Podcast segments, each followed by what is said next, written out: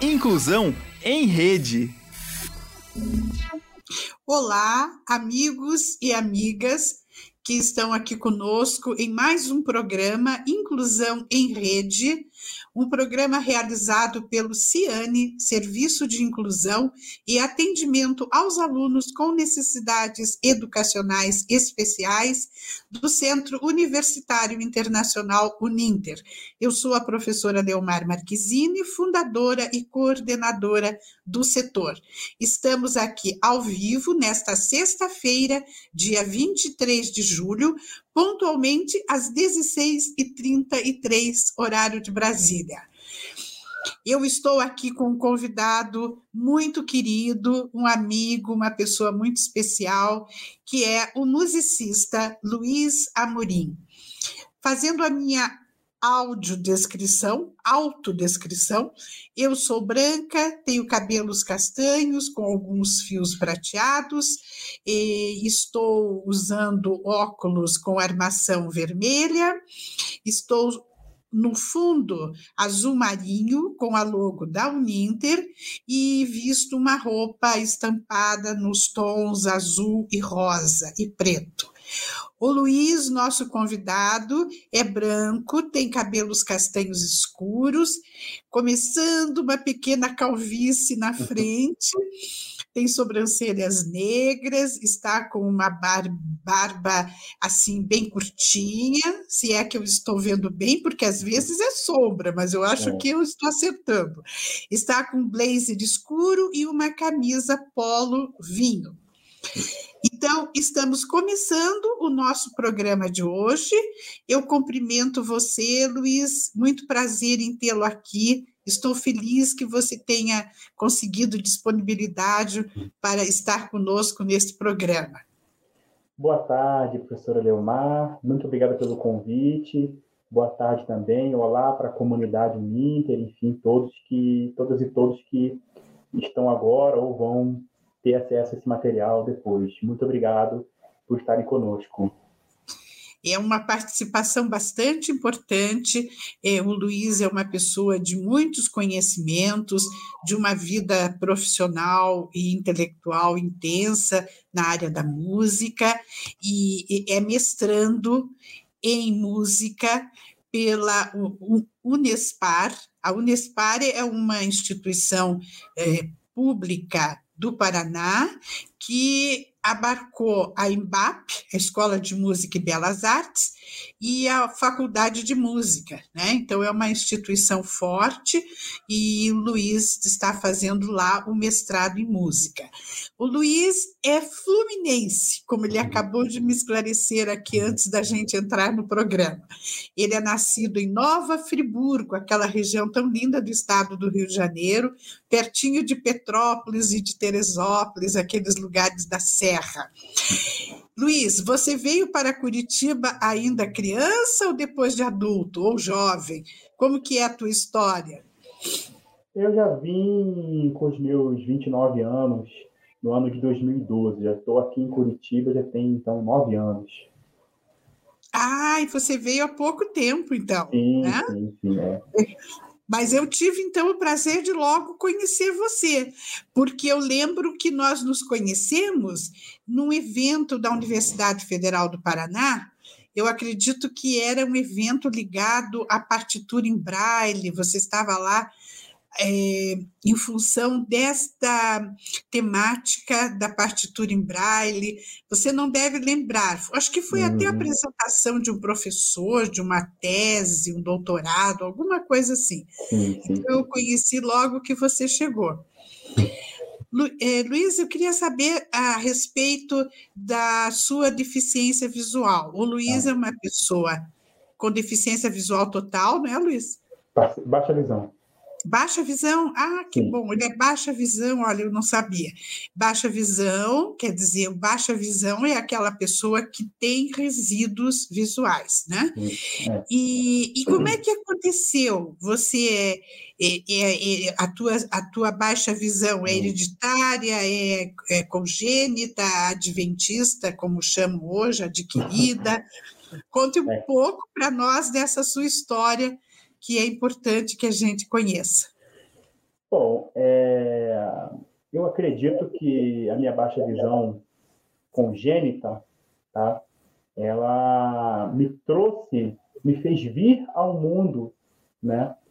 Para justamente provocar a reflexão da, quanto à diversidade humana, né? Então eu eu tomo a minha baixa visão como é, uma, uma característica humana própria que Deus me deu, né? Então eu me vejo assim como um, um, um ser humano, como todos nós que temos nossas características. Então, no meu caso, ser pessoa com baixa visão é a minha característica, é como eu sou, é como Deus me quis que eu viesse ao mundo. Sim.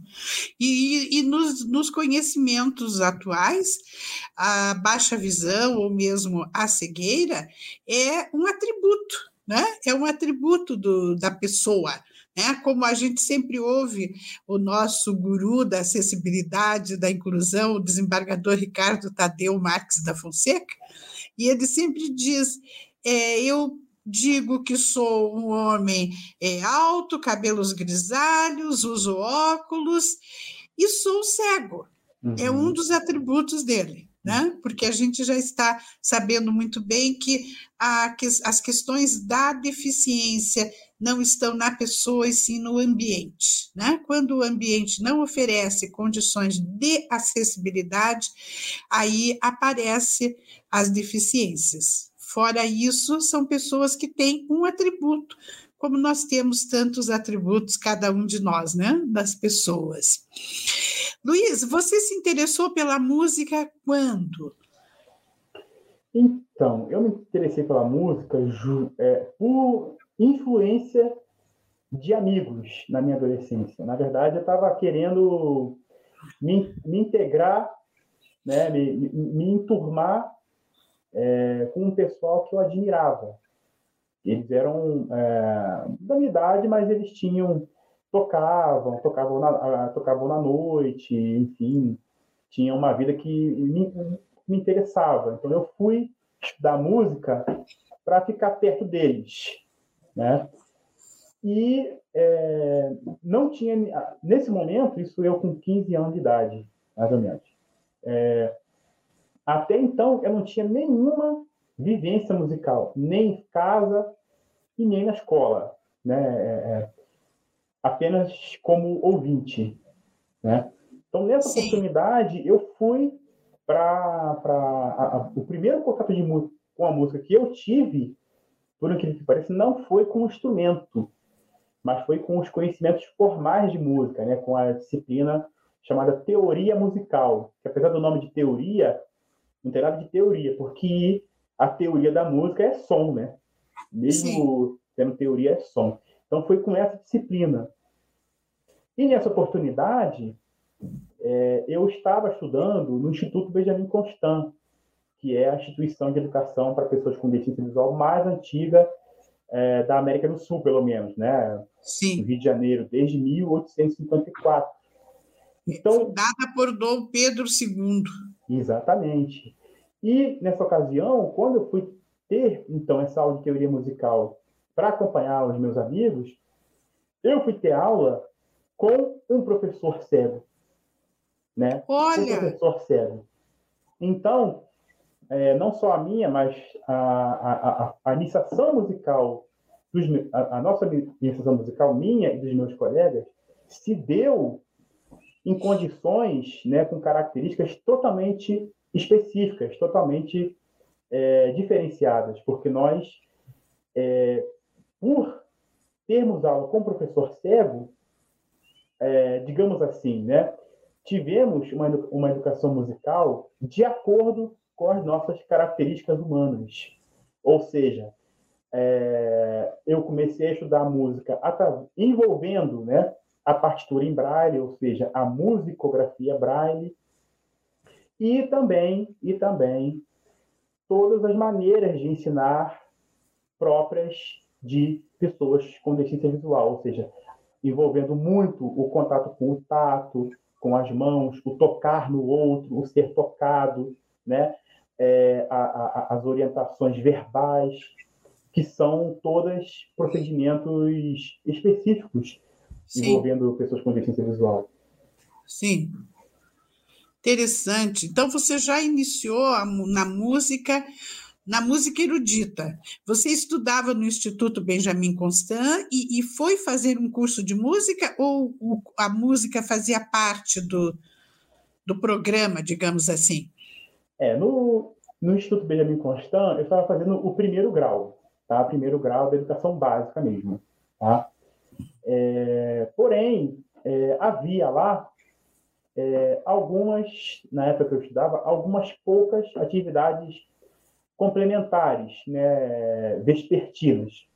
Uhum. O fundamental era a parte da manhã e à tarde você podia é, tinha oportunidade de, de desenvolver outras atividades. A música era uma das que estavam disponíveis. Tá? Uhum. Porém, é, naquela época, isso a 1997, 98, quando eu comecei, né? Uhum. É, o ensino de música ele ainda tinha um caráter, digamos assim, próximo a de uma formação profissional. Tanto é que existia esse curso de teoria musical, que é um curso é, destinado a quem pretende é, ou se aprofundar na música por conhecimento, né, por, por, né, por cultura, ou por quem deseje atuar profissionalmente. Isso paralelo, paralelamente ao ensino de alguns poucos instrumentos. No caso lá era tinha você tinha disponibilidade para instrumentos de sopro, piano e violão. Eu escolhi instrumento de sopro. Meu primeiro instrumento foi a flauta doce, que é um instrumento hoje que se usa muito no processo de musicalização. E depois eu passei um tempo com o trompete, mas eu não me adaptei com ele, né? não me adaptei. Então, assim, a minha, a minha iniciação musical também, em instrumento, também se deu através de outro professor cego, já não era o mesmo da teoria musical, era outro, né? Então, eu também tive contato com o, o processo de ensino-aprendizado de instrumento entre professor e aluno com deficiência visual. Também é um, um uma especificidade assim, que eu trago comigo.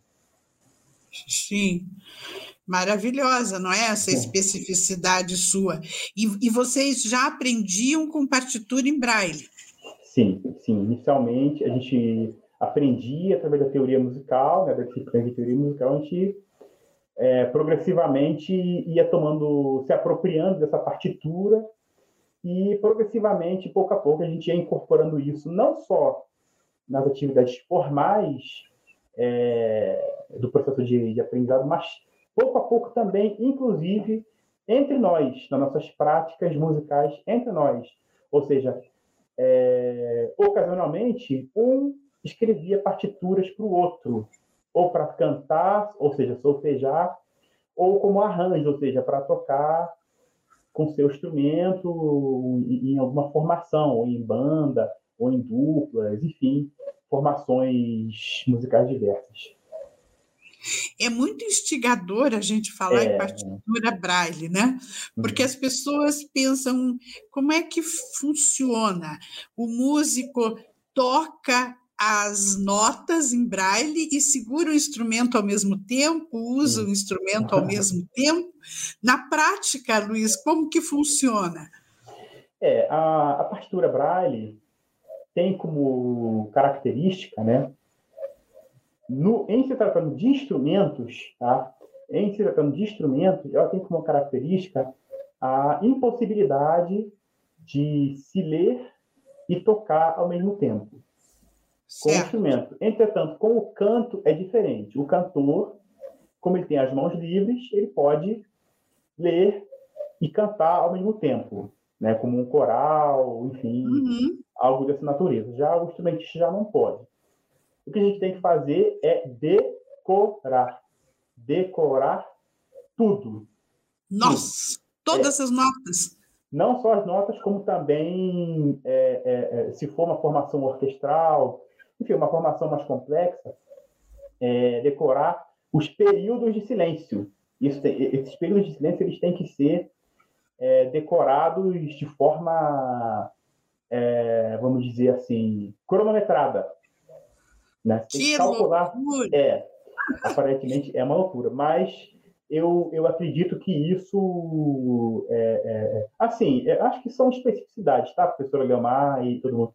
São especificidades, a gente não pode, eu acredito que a gente não pode, assim, hierarquizar, mas sim são paralelizar, são especificidades, né? A gente tem, como a gente tem que decorar, a gente tem uma relação com a, a obra que a gente está tá tocando um pouco mais aprofundada, né? Porque, por exemplo, é, em, em, em performances em grupo, a gente tem que estar muito atento ao outro. Não basta decorar a minha peça, a minha parte. Eu tenho que também estar atento ao outro. Né? Então, os ensaios eles servem para isso, né? para sincronizar os músicos. Né? Então, sim, é um processo que desenvolve muito habilidades do campo mental. Né? Com certeza. Então, quando eu falei que loucura, eu pensei nisso, né? É. Genialidade que, que há no, no musicista com deficiência visual, porque imagina você ter que. Eu que não, não leio partituras, eu acho tão difícil, tão difícil, quando eu olho aquelas partituras, por exemplo, de Beethoven, que loucura aquilo tudo, né? Agora imagina você decorar. Então é, é, é, é duplamente uh, brilhante o músico que tem uma deficiência visual, né? Eu, realmente exige muita habilidade mental, como você colocou. Você então formou-se primeiro em música, é, hoje você é mestrando Sim. em música. Sim. Mas anteriormente, você fez alguma outra formação? Claro, fez. Em que? A, a, a, minha, a, minha, a minha graduação foi em licenciatura em música aqui pela Universidade Federal do Paraná. Certo. Licenciatura em música. Então, Isso. foi eu te conheci lá na Universidade Isso. Federal do Paraná. Eu acho Exatamente. que você estava até apresentando algum trabalho. Nós temos, inclusive, uma fotografia com muitas pessoas que estavam presentes ali, a Laura Sereta, ah, é, pessoas conhecidas, o Paulo uhum. Rosa estava, sim. muitos amigos estavam presentes. Eu vou resgatar essa fotografia para colocar um dia para você Por dizer favor. as é que, que estavam ali presentes, né? Sim. Então, depois, Luiz, eu tive uma notícia muito gratificante, que foi saber pela imprensa que você participou da oficina de música de Curitiba, que acontece sim. todos os anos, né? Uhum. Acho que há mais de 30 anos, se não sim, me engano. É. E, e, e, você conseguiu, você, com a tua atuação, com a, a, a tua maneira ativista de agir, você conseguiu criar um curso, ou que fosse criado um curso na oficina de música, eh, especificamente para pessoas com deficiência. Não sei se deficiência visual ou todas as naturezas de deficiência, mas eu vi pela imprensa a filmagem, inclusive, lá no Solar do Barão, aqui em Curitiba. Aquilo foi no, no Paiol. Aonde? No Paiol. No Paiol. Sim, Paiol. É, em que ano foi isso que, que esse curso começou? E ele ainda persiste? Então, professor Leomar e, e todo mundo.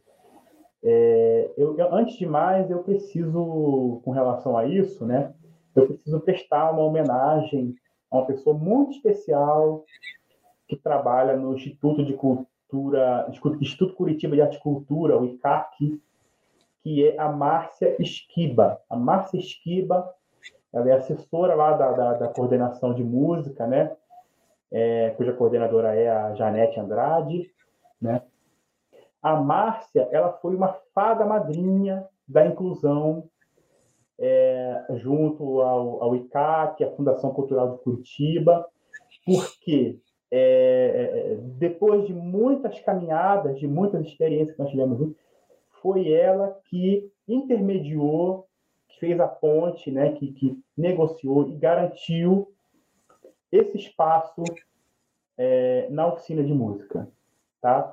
Dentre outras coisas que ela contribuiu, é, foi a Márcia Esquiva que ajudou, né, que, que me apresentou a Janete, me apresentou ao, ao Marino Galvão Júnior, que é presidente do ICAC, enfim, que todos eles é, viabilizaram lá em 2019, na 37, 36 Oficina de Música de Curitiba, né?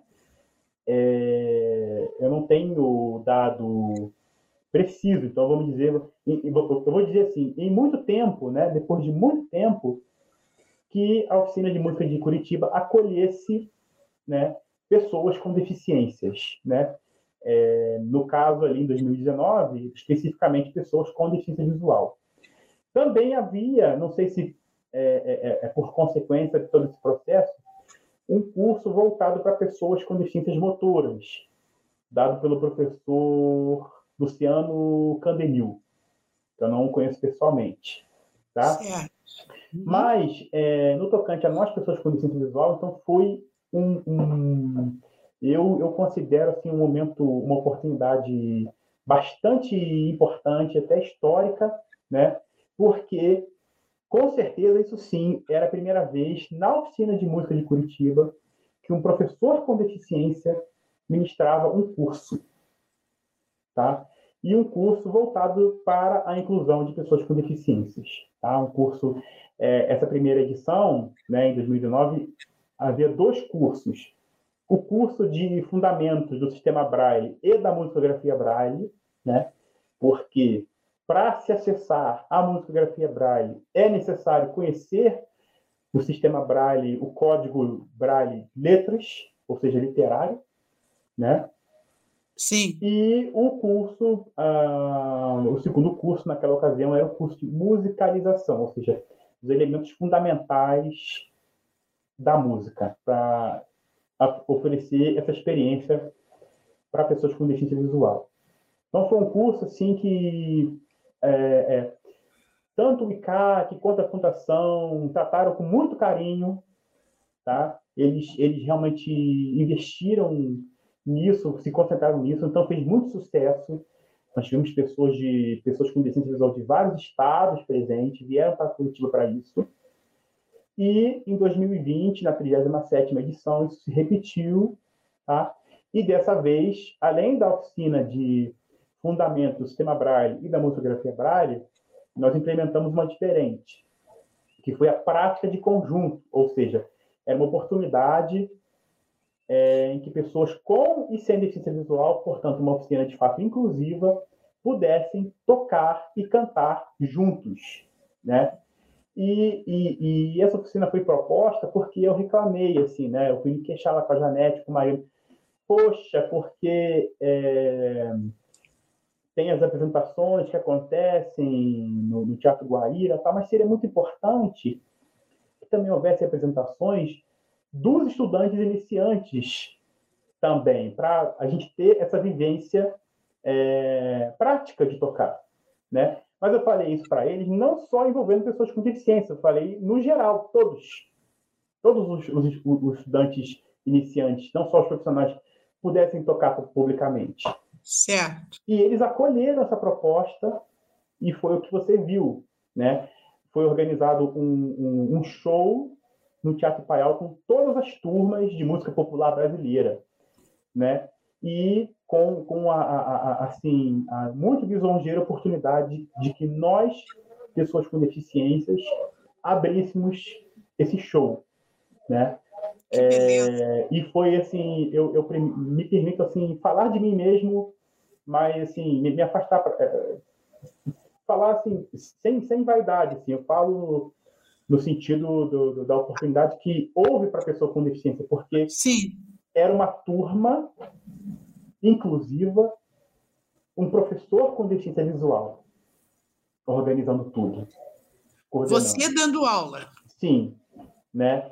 E, uhum. e, e, com a, a oficina, todos os, os outros participantes, tratando a gente com muito carinho, com muito respeito, né? Como músicos, quem estavam ali não eram pessoas é, é, assim, como se costuma pensar, né, pessoas com deficiências, com limitações. Não, ali estavam músicos tocando. Certo, certo. Né? Havia essa, esse, esse, esse, essa, como se diz hoje em dia, essa vibe, né? esse astral. Então foi uma experiência muito rica, porque dignificou a todos nós, né? É, também nessa, nessa oficina, é, pela repercussão que houve em 2019, vieram pessoas também de outros estados. Inclusive, tivemos uma participação de uma professora do Paraguai que veio fazer essa oficina com a gente. Que beleza! É, e esse Maior ano, sucesso. Graças a Deus. E esse ano, 2021, é, por conta da pandemia, a oficina foi virtual mas foi uma oportunidade também muito importante, porque pelo fato de ser virtual e isso limitar é, as condições de, de, de, prática musical, né, por conta de, de aparelhagem, celular que não, né, microfone de celular que não aguenta instrumento, etc. Né? Sim, sim. É, Abriu-se a oportunidade para que outras outras é, diversidades humanas pudessem ser abordadas. Né? Então, essa oficina, em 2021, ela acolheu o professor Radamir Souza, da Paraíba, que falou sobre música e surdez. Olha! E a professora. Ai, meu Deus, ela vai me matar. Ah, ah Kalinka, a professora Kalinka, de Natal, que falou sobre música e autismo, sendo que dois, esses dois professores eu escolhi a dedo, eles me deram a oficina, me deu essa, essa incumbência. É, são pessoas que têm lugar de fala, porque o professor Radamir é casado com uma, uma a esposa dele é surda, então ele tem um lugar Sim. de fala. E a professora Kalinka, ela tem uma filha autista. Certo. Né? Então, assim, Sim. foi uma experiência riquíssima. A oficina de música, a, a prefeitura de Curitiba, enfim, a, a fundação e, e, o ICAC, assim, tem demonstrado uma seriedade muito grande com a parte de inclusão cultural. Maravilha! Eu não sabia que era tanto, viu? É, eu soube uma primeira notícia, viu como é bom a gente falar sobre isso? É falar sobre aquilo que a gente ouve né? e, uhum. e buscar na fonte as informações. É, que maravilha, Luiz! Espetacular! Parabéns por esse feito né? de grande importância. E, então, o, esse ano aconteceu o 38º, se não me engano, 38ª Oficina de Música de Curitiba, né? Exatamente. As aulas continuam sendo ali no Solar do Barão? É, a oficina é um festival, né? Então, ela, ela acontece uma, ela é anual, né? Então, Sim. É, hoje em dia, vamos dizer, presencialmente, agora é na PUC. Ah, sim. Mudou. Isso. Certo. O prédio é, vermelho é da música erudita e o prédio amarelo da música popular. Ah, certo. Uhum. Centralizou ali, né? Porque Isso. foi crescendo, eu acredito. Muito, é, sim. É. É, anteriormente, quando a gente era passava... mais de 2 mil alunos. Olha! É, cento e poucos professores. É uma que grandiosidade lindo. mesmo. Uma, assim, é um momento assim, exultante da, da, da cultura né, é, aqui na região, em Curitiba. Certo. E antigamente, quando a gente passava ali na rua do Solar do Barão, escutava-se as notas musicais de diversos instrumentos uhum. né, que é. estavam sendo usados no, nos cursos ali. Uhum. E eu achava sempre aquilo tão lindo. Mas que bom, então, que gratas notícias você nos dá é, homenageada aqui a professora que iniciou com você esse processo. Márcia Esquiba, isso, é. É, repete o nome dela para gente? Esquiba, Márcia Esquiba. Márcia Esquiba, Esquiba, Esquiba. Isso, isso. Ah, então, professora Márcia, parabéns, né, por essa sua é, visão, né? Foi Sim. uma visionária, acreditando nisso e, e, possibilitando que isso acontecesse. Bem, você falou várias vezes em musicografia braille. A musicografia braille, resumindo, é, é, a música mediante o uso do braille? Isso, é a partitura Sim. através do sistema braille, exatamente. A partitura através do sistema braille. Fantástico Sim. sistema braille, né? Exatamente. Tem que ser muito respeitado. Precisamos lembrar que é, tanto o, o sistema Braille ele é sistema porque ele, ele é sistema porque ele envolve vários códigos. Ele envolve o código literário, que são as letras, a matemática, a química, a informática e também envolve a música. Então, a musicografia Braille ela é um código dentro do sistema Braille, entendeu? E tudo isso foi criado por um piazão de 16 anos, o Luiz Braille. Luiz Braille, que, é. que genialidade, né, incomparável Luiz Braille. Importantíssimo se falar no Braille, porque atualmente, com o advento da informática, eh, muitas pessoas acreditam que não é mais necessário o braille para a educação e para a vida das pessoas com deficiência visual, o que é um grande engano, porque para alfabetizar uma criança é imprescindível que seja esse processo aconteça com o uso do sistema Braille. Na educação, é insubstituível, e vocês estão vendo aqui o Luiz falar na questão da música, da química, da física, né, em tantas áreas em que o Braille possibilita né, às pessoas com deficiência visual o acesso a estas informações com as quais ele vai trabalhar. Você tem um projeto, Luiz, relacionado à música tátil. Sim. Pode falar como é que ah, isso existe? Bom, esse é um dos momentos em que a minha vida é, eu, é, eu, nós nos encontramos, né, professora Leomar? O projeto Música Tátil, ele, essa ideia do projeto Música Tátil nos aproximou, né? E, Sim. Enfim, né? É, nós tivemos em contato, enfim, na busca por isso, né? Então eu tenho essa gratidão, né, por você, tanto como pessoa, como professora, como, né, é, é professora da Uninter, acolher o projeto Música Tátil, né? Fazer o que você pôde, né? A, abrir suas portas e doar o seu tempo para isso. O projeto Música Tátil, ele é um, uma iniciativa voluntária minha, tá? Ele é uma ação totalmente voluntária, tá? Uhum. Eu o nome de música tátil para fins de, de, de, visibilidade mesmo, de, de, publicidade, de publicização mesmo. Mas o, o projeto música, essa proposta do projeto música tátil surge, professora Leomar e todos que nos ouvem, porque, dá licença, por favor. É, a gente via aqui em Curitiba, né, perdão, é, a total ausência aqui em Curitiba de espaços e, e onde a pessoa com deficiência visual pudesse adquirir educação formal em música, ou seja, aquela educação que eu tive no Instituto Benjamin Constant, a teoria musical, por exemplo, que é o, o, o conhecimento técnico de música, sobre música envolvendo a partitura em braille, não até hoje não há isso aqui em Curitiba. Não há esse, esse tipo de, de, de, oferta, não existe aqui em Curitiba. Que pena. Que é, que lamentável. Inclusive, não só em Curitiba, mas na maior parte da, das capitais brasileiras. Poucas contam-se aos dedos as que têm essa, essa, essa oferta. Então, eu quis, é, quando eu acabei de me formar, eu quis é, inclusive como, como forma de, de, de, de, me colocar profissionalmente, né, eu quis conciliar essa, essa, essas, essas dimensões e tentar construir em Curitiba esse serviço, né, essa, esse espaço, enfim, essa oferta. Né.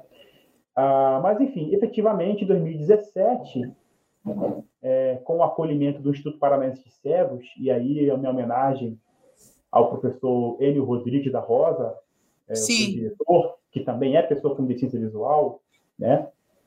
Ah, o Instituto Paranaense de Cegos, então, ele gentilmente acolheu essa, essa iniciativa pessoal, é, sabe, pessoa física, individual, né? E eu ofereci, tenho oferecido desde, desde lá até hoje um curso de teoria musical com duração de dois anos para pessoas com deficiência visual. É um curso que tem uma abordagem para a educação de jovens e adultos, né? Tem uma fundamentação na educação de jovens e adultos, né? É, esse projeto Música Tati, então, ele, ele tem sido um, um, curso de teoria musical que envolve, que tem dentro, dentro, dentro do seu bojo, né? Sim. Os conhecimentos, os, os conhecimentos, as habilidades, o desenvolvimento das habilidades musicais é, articulados pela partitura em braille, né? É, o Música Tátil também. Que maravilha! ele é, a gente procura também intervir na sociedade, na, na, na cidade, de duas maneiras. Uma maneira é sempre que possível, nem sempre a gente consegue, mas anualmente a gente organiza um recital. Esse recital ele serve, tem a proposta de dar para os nossos estudantes a oportunidade de tocarem publicamente, ter essa vivência de tocar publicamente, e também com a oportunidade de criar, ali no Instituto Paranaense de Cegos, um momento em que o Instituto se torna um centro cultural, porque está tendo um espetáculo, né, vai ver público, então ali é um espaço de cultura. Né? Uh, e o outro Sim. sentido é também a, a, a, gente tentar, a gente tenta impactar a cidade, os espaços culturais da cidade, com a, a, a provocação da necessidade da acessibilidade cultural, né?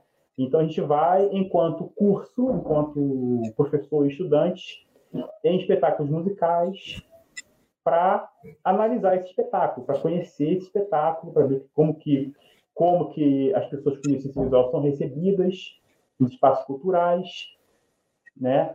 Ah, e também, Sim. quando é possível, a gente tenta, é, no final dos espetáculos, é, conversar com os músicos para conhecer detalhes dos bastidores da produção dos espetáculos. E foi numa dessas ocasiões que a Márcia Esquiva conheceu a gente, porque eu fui procurar a Capela Santa Maria, a Orquestra de Câmara, a, a Camerata Antiqua, né, a Orquestra de Câmara de Curitiba.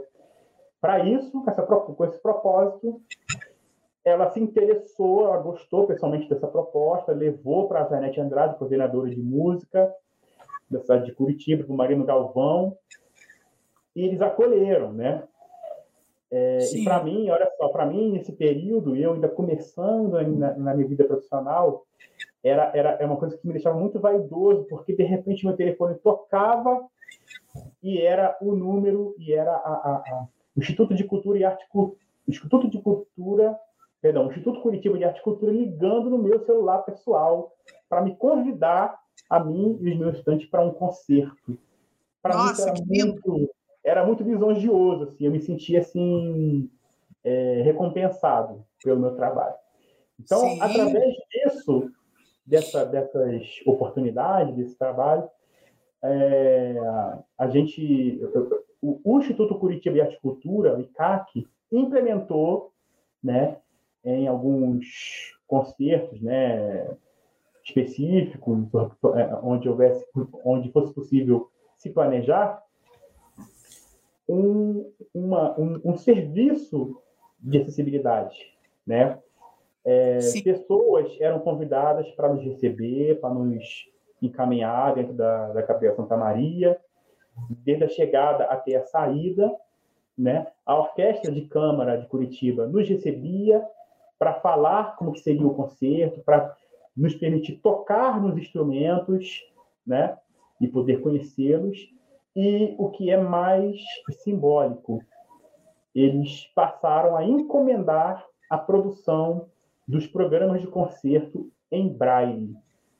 Então, fantástico. Em, então, em alguns concertos é, quando, enfim, é, é, é, possível planejar, né? Porque tem que, ser, tem que ter planejamento.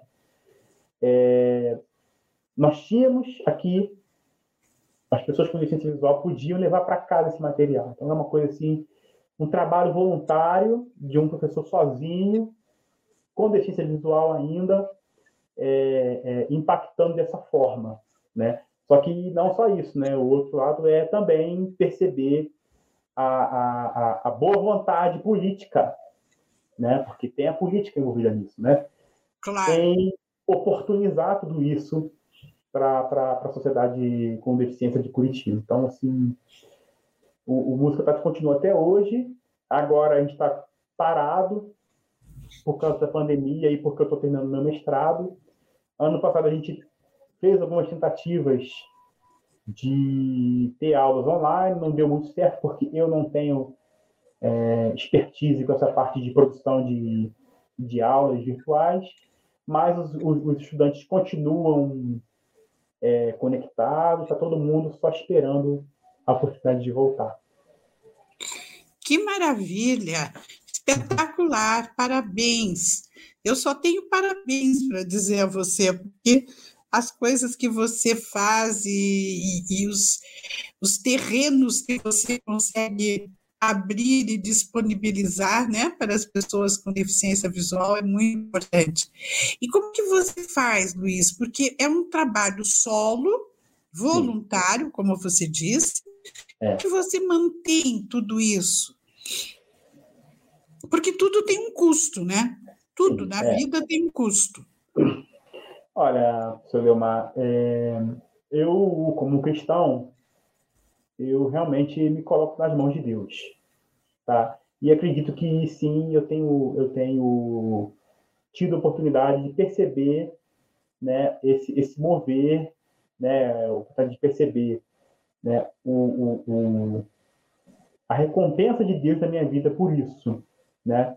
Então foi o projeto Música Tátil, foi essa essa atuação, né, esse esse comprometimento, enfim, toda essa, essa condução que é, construiu essa credibilidade junto ao, ao, Poder Público Municipal de Curitiba, ao ponto de oportunizar tudo isso. Não foi outra coisa. Né? Sim. Não foi só eu que cheguei lá e pedi, eles fizeram. Não, eles perceberam que havia um trabalho sendo feito. Né? Claro. É, e não só isso. Né? É, por influência do projeto Música Tátil, né? é, eu fui convidado também, de forma pioneira, para implementar oficinas inclusivas em outros festivais. Né? Por exemplo, o Festival de Música de Cascavel. Eu estive lá em 2018, 2019. Ano passado não teve. Né? Também foi, foram oportunidades onde, pela primeira vez na história daquele festival, um professor com deficiência visual atuou e também, simultaneamente, houve oficinas, houve cursos é, inclusivos, porém na perspectiva da pessoa com deficiência visual. E também nesse festival, no Festival de Música de é, por conta desses cursos, né, por conta disso, um grupo de pessoas com deficiência visual tocou sozinho pela primeira vez no palco do Teatro Municipal de Cascavel. Né? Que beleza. Então, vejam o impacto disso tudo. Né? Claro. Também uh, houve oportunidade de atuar em 2018 também no Festival de Música de Itajaí, né? em 2019 no Festival de Música Música e Inclusão em Juiz de Fora, né? E, e assim dessa forma, né? Nessas atuações, eu eu sim, eu ainda não não consegui não é, acho que por conta da conjuntura geral da cultura no, no, país, não só comigo, mas com todos os artistas, todos envolvidos em cultura, não há realmente um incentivo material. Né? Essa Sim. parte realmente ainda está. É, há uma lacuna. Né? O, o, retorno para a minha manutenção da minha vida. Né?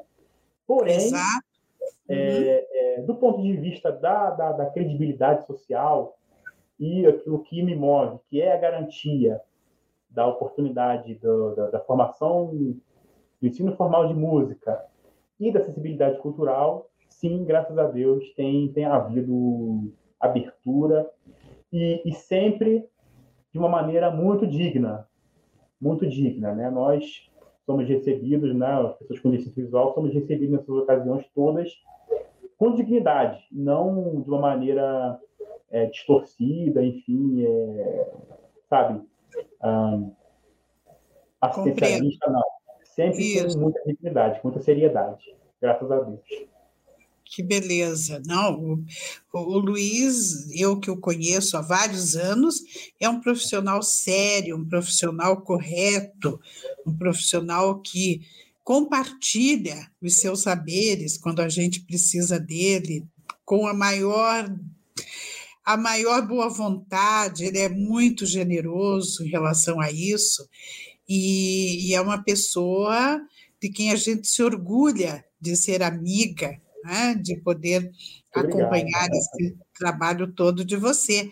Exatamente, porque é difícil, né, uma pessoa encarar assim trabalhos solos voluntários que não é. estão vinculados a nenhuma empresa, nenhuma organização, né, Luiz? É e, e, porque existe a sobrevivência, né? Ah, Para é, então, no momento, você não está vinculado formalmente a nenhuma empresa, nenhuma organização. Você Sim, faz no esse. Momento, ah, no momento, também, é, é, os, entre os anos de 2000, 2020, né, ano passado e esse ano, realmente eu também não preferi. Assim, em relação ao projeto Música Tátil, não.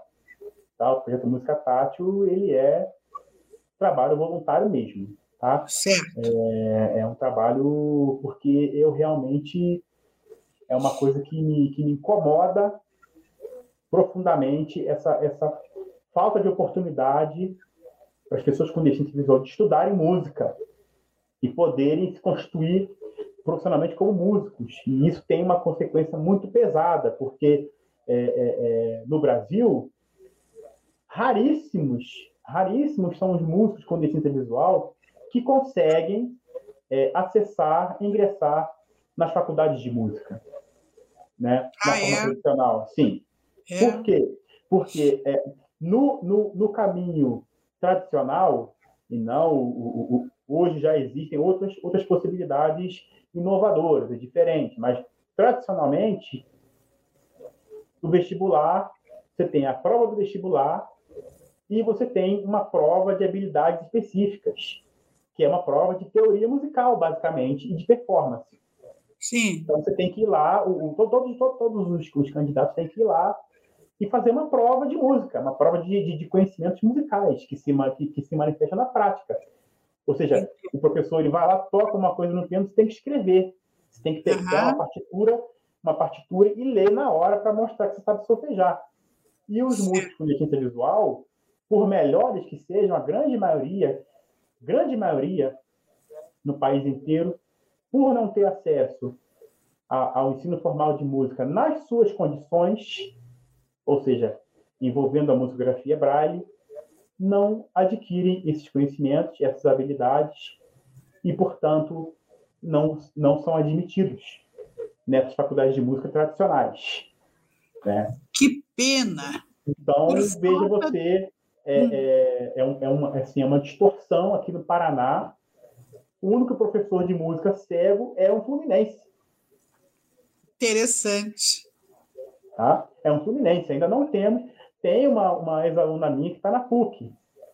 Né? Aí, quando uhum. ela se uhum. formar, aí sim ela vai ser a primeira professora de música paranaense. Paranaense. Tá? Uhum. Então, uhum. isso é uma distorção assim que, para mim, é, ela é absurda, porque ah, o visual tem dom para música, mas ninguém, mas não se oportuniza que este que este músico, este dom possa é, é, é constituir-se profissionalmente. Então, Sim. Né? então é, é, é, é, por essa essa por essa incômodo é que eu tenho conduzido música tátil voluntariamente. Porém, eu poderia atuar profissionalmente de outra forma né, como professor de música em, outros, em outras modalidades.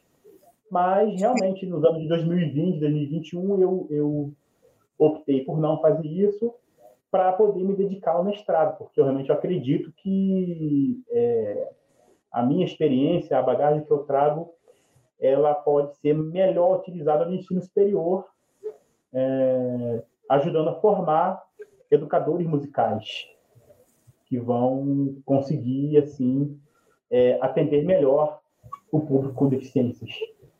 Então, estou uhum. me formar no mestrado e quando acabar de me formar, eu vou tirar uns meses sabáticos, hibernar e quando eu acordar, eu vou fazer chover currículo por aí. Maravilha! É, esperamos por uma cópia dele.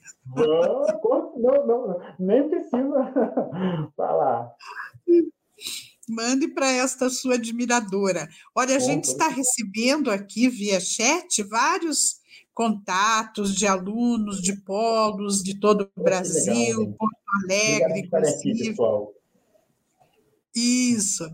E, e, há dois comentários aqui que eu acredito que não dá para deixar de ler.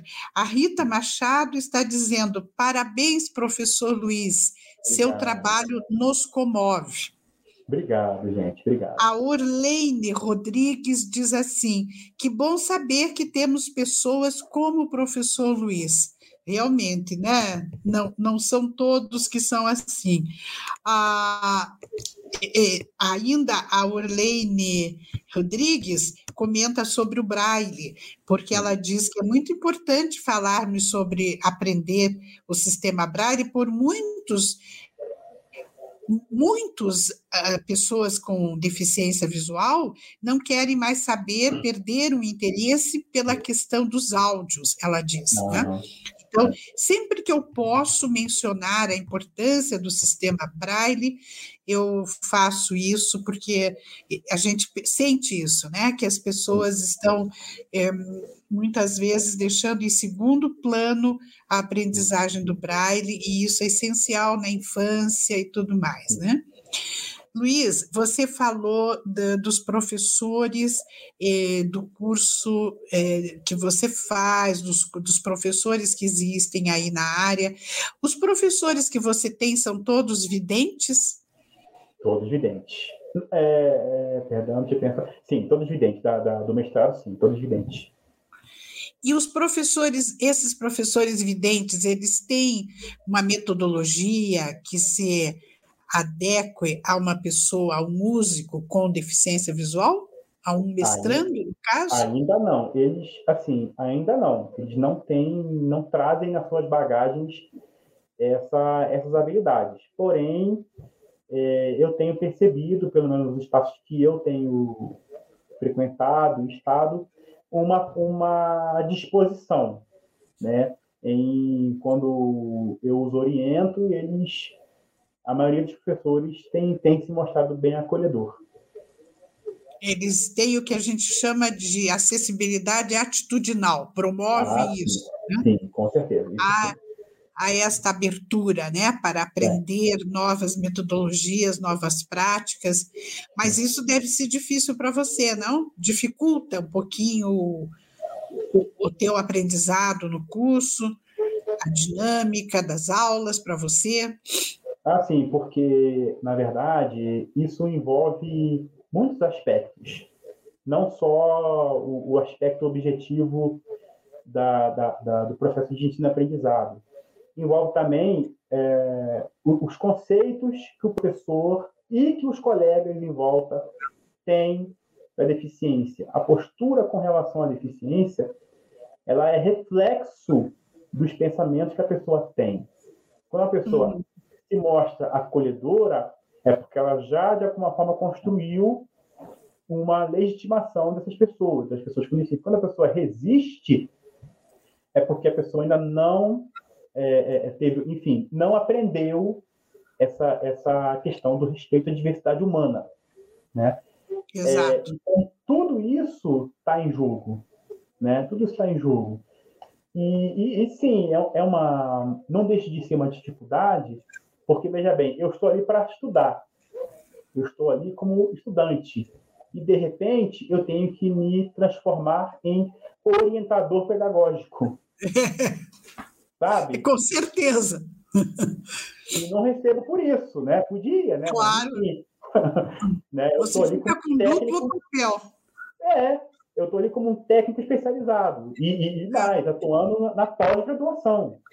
Né? Primeiro na graduação e agora na pós, em nível de pós-graduação.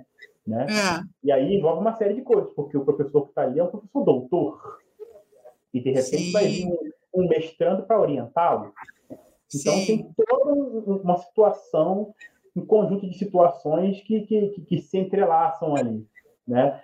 É, é, e, e, e, é um processo até que o professor ele possa se apropriar de fato é, dos procedimentos que eu preciso para que ele me atenda. Por exemplo, é, é, muito comum hoje em dia, né, projeções através do data show, né, uhum. De textos, de gráficos, enfim, projeções. E todas as vezes eu tenho que ir lá incomodar o fluxo da aula, professor, por gentileza, você poderia, sabe? Isso é uma, é uma, é uma, é uma recorrente. É uma que recorrente. pena, isso é cansativo para o aluno. Tem professores que, é, enfim, por suas características particulares, já assimilam com facilidade.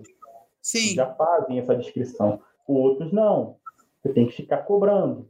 É, aí, isso me coloca num papel, numa posição socialmente falando, não só na, na relação professor-aluno, não só na relação de ensino-aprendizado, mas na relação com os colegas, numa situação muito delicada, porque qual será a percepção dos meus colegas diante desse, dessa situação? Sim. Né? Será que eu estou sendo visto como Aquele chato? incomoda. É, ah. tá entendendo? É, é, tem tudo isso.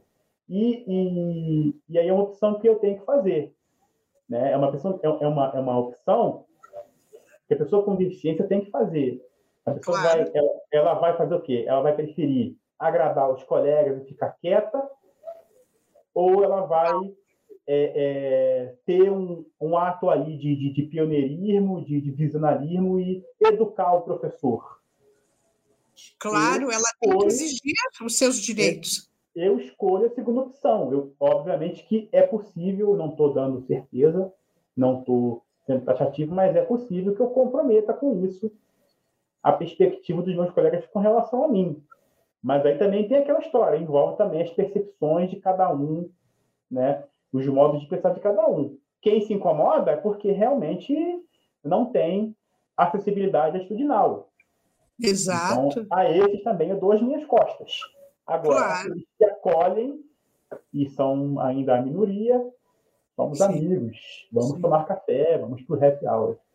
Né? Isso, legal. E, o que, como você disse anteriormente, é, não há nada de assistencialismo. Você mencionou essa palavra que eu acho muito importante, que nada do que se faz é, nas adaptações, nas adequações para as pessoas com deficiência de qualquer natureza, na educação principalmente, e em todas as áreas da vida, é, é assistencialismo, é simplesmente o direito que as pessoas têm de acessibilidade comunicacional, acessibilidade de informação.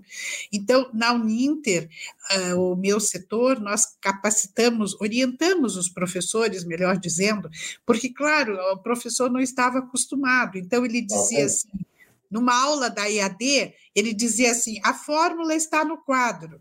Sim porque antes da inclusão, antes das pessoas estarem nas instituições de nível superior, é, não precisava haver essa adequação. Porém, com a vinda das pessoas, isso passou a ser fundamental. Então, os professores compreendem que eles têm que ler tudo aquilo que eles apresentam durante a sua aula, porque a sua aula tem que ser acessível. Né? A educação é para todos. Então, a aula tem que ser acessível a todas as diversidades, porque ele vai ter numa sala presencial alunos que ouvem e não veem, e alunos que veem, mas não ouvem. Então, você veja que tem que ter uma adequação muito séria tem que haver uma, uma, uma atitude realmente, né, no sentido de estar disposto a fazer o que precisa ser feito para que não haja prejuízo ao aluno. Não podemos empobrecer o curso para o aluno com deficiência. Então, é assim que a gente trabalha, e, e, e isso é que tem que ser feito no nível da educação. Querido Luiz, nós estamos aqui conversando há uma hora, passou tão rápido. É verdade. Então, Estamos com o nosso tempo esgotado, mas a gente quer que você volte aqui numa outra ocasião para falar mais desse seu projeto fantástico, dessa sua atuação, pelo que lhe parabenizo de coração. É. Receba aí um abraço apertado. Muito obrigado. Torcendo para que logo a gente possa dar abraços físicos, né, presenciais. Olha, já tomei minha primeira dose hoje da, da, da minha vacina, então está cada vez mais perto. Que bom. E, e, e, você saiba que você tem aqui uma admiradora e uma pessoa que te quer muito bem, e vamos trabalhar juntos, vamos fazer parcerias quando possível, né? Eu ficaria muito feliz com isso. E agora eu vou, eu quero mostrar, antes de encerrarmos o programa, uma foto muito bonita que eu tenho com você no aniversário do Instituto Paranaense de Cegos. Olha que legal!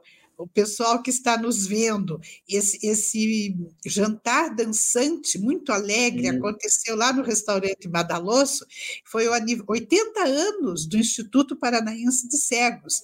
É e verdade participei dessa festa com muita alegria e aqui estou eu sentada ao lado do Luiz uhum. Amorim, numa das mesas lá do restaurante. O Luiz muito alegre, com um sorriso uhum. muito bonito, vestindo uma bonita camisa azul marinho com detalhes bordeaux. eu estou de vestido de tigrinho de oncinha, e estamos ambos sorrindo num momento muito feliz que foi esse da comemoração dos 80 anos do Instituto Paranaense de Cegos. Luiz, muito obrigada pela tua presença, muito obrigada mil vezes, e eu deixo com você a sua despedida das, do nosso público que está aqui nos acompanhando. É, como eu estava dizendo, professor Leomar, antes de a gente entrar né, online. É, com muita sinceridade, eu digo agora para todo mundo que está assistindo a gente, que vai assistir, também é, da minha admiração com relação a você, como professora, como pessoa, como uma pessoa que, mais do que uma profissional, é uma amiga nossa que está com a gente, não só em momentos formais, mas também informais, né? conversando, brincando, aconselhando, rindo tudo mais. E também é, eu, como pessoa com deficiência, né? É, independentemente de aspecto profissional, é, da, da, da, eu, a minha admiração com relação à Uninter. A Uninter, aqui em Curitiba, que eu conheço, de verdade, com muita sinceridade, ela é uma instituição que é uma mãe para pessoas com deficiência como eu, tá? Porque ela oferece cursos de capacitação profissional, ela nos ajuda a nos inserir no mercado de trabalho. E ela nos acolhe também a muitos de nós como força de trabalho, que é realmente, assim, hoje em dia no Brasil ainda é um, um tabu as empresas que têm essa visão da força de trabalho da pessoa com deficiência, né? E o trabalho do Ciane, que com certeza não tenho dado, mas assim, eu acredito que é, é, agora, a Uninter, há muitos anos, é pioneira nesse setor EAD, né? Agora, com a pandemia, mais, mais ainda, ela deve, o Ciane deve se tornar uma referência, né? De como dar suporte para alunos com deficiências de forma à distância, né? Então, veja você o, o, o, é, o vanguardismo dessa instituição, que, assim, é, para mim, assim, é uma referência e que para mim é uma honra, uma alegria poder estar participando dessa atividade lindíssima, esse, esse espaço de fala que a Uninter dá para nós pessoas com deficiências. Muito obrigado mesmo pela oportunidade, gente. Muito obrigada, Luiz. Obrigada pelas tuas palavras. A gente está aqui há 16 anos eh, com o Ciane, né, coordenando o Ciane. Temos hoje mil alunos aproximadamente cadastrados no Ciane, com pessoas com deficiência de todo o Brasil e que recebem um atendimento educacional especial com as adequações, as adaptações que são necessárias a cada diversidade. Muito obrigada, querido. Um bom Obrigado, um grande, um bom fim de semana. Ótimo um bom fim de semana. Semana a todos que estão aqui uhum. conosco. E como eu costumo dizer, vamos manter o ânimo elevado. Ânimo elevado, porque com tristeza e com depressão nós ficamos mais vulneráveis é, até é as enfermidades, não é mesmo? Então, é ânimo elevado, muita alegria no coração e muita paz. Até sexta-feira que vem com mais um programa Inclusão em Rede. Inclusão em Rede.